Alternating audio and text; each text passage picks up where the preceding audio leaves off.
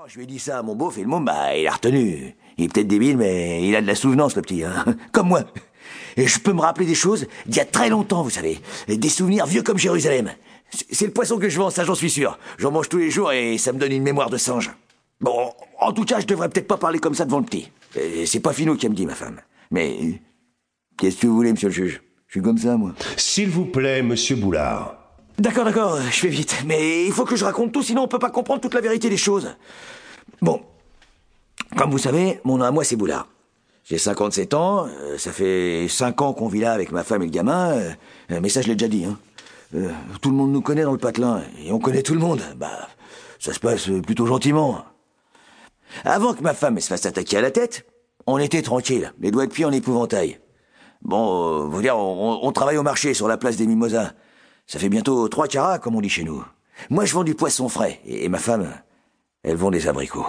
Que des abricots, c'est tout. Mais je peux vous dire que c'est les meilleurs de toute la ville, et peut-être même du monde entier. C'est les chalands qui lisent tout ça. Ils viennent de partout pour les acheter, par cajou entier. Et même que ça fait rager les Espagnols et les Italiens, hein. J'ai rien contre les étrangers, monsieur le juge. Mais faut dire qu'ils sont pas pareils que nous, quand même, hein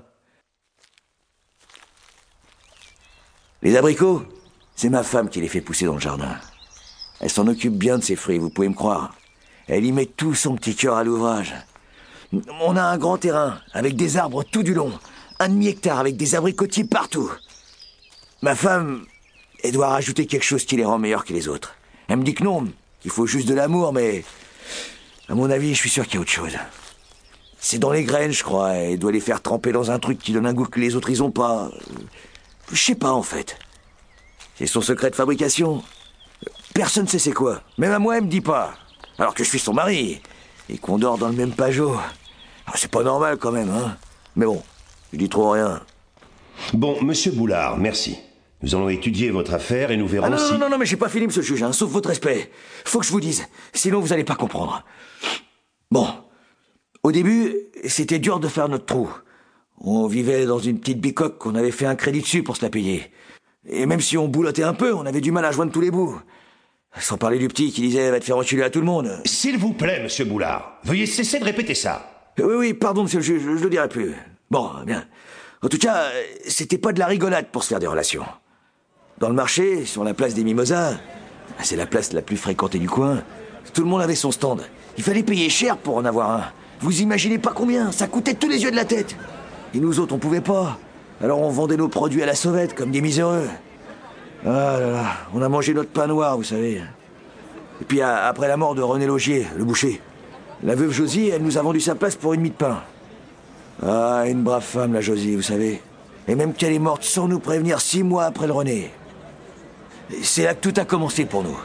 Aujourd'hui, on a une autre place à nous sur le marché. Parce que euh, mettre les poiscailles à côté des abricots, eh ben, c'est pas la bonne stratégie qu'elle pense ma femme. Elle a raison.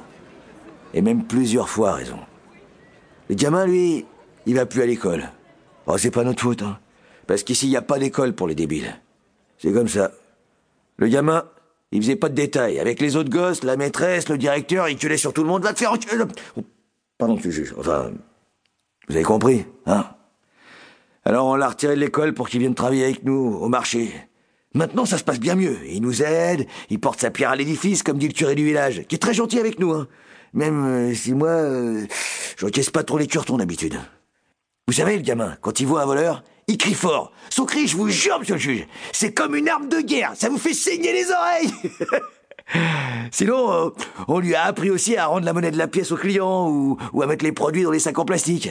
Parfois il se trompe, mais c'est pas grave, parce que nous, derrière, on vérifie. Ah, chez les boulards, on se serre les coudes, vous savez. Le gosse, il aime travailler au marché, je crois. Ça le rend heureux. Alors nous aussi. Et les clients, ils l'aiment bien. C'est un brave petit, quand même. Et puis, c'est mon gosse, alors... Vous comprenez... Depuis le temps que je vis ici, je me suis fait des copains. Il y a Marcel et Yvon avec qui je joue aux cartes le week-end en buvant des coups. Ah, ils ont une bonne descente, ces deux-là. Mais ils conduisent jamais bourrés, mes copains, monsieur le juge. C'est pas des dangers de la route, hein. Et puis, il euh, y a aussi Gaspard, qu'on appelle le canonnier. C'est à cause de ses paix. Gaspard, il est pas croyable. Il peut péter quand il veut. Quand il veut, je vous dis, monsieur le juge. C'est comme un don.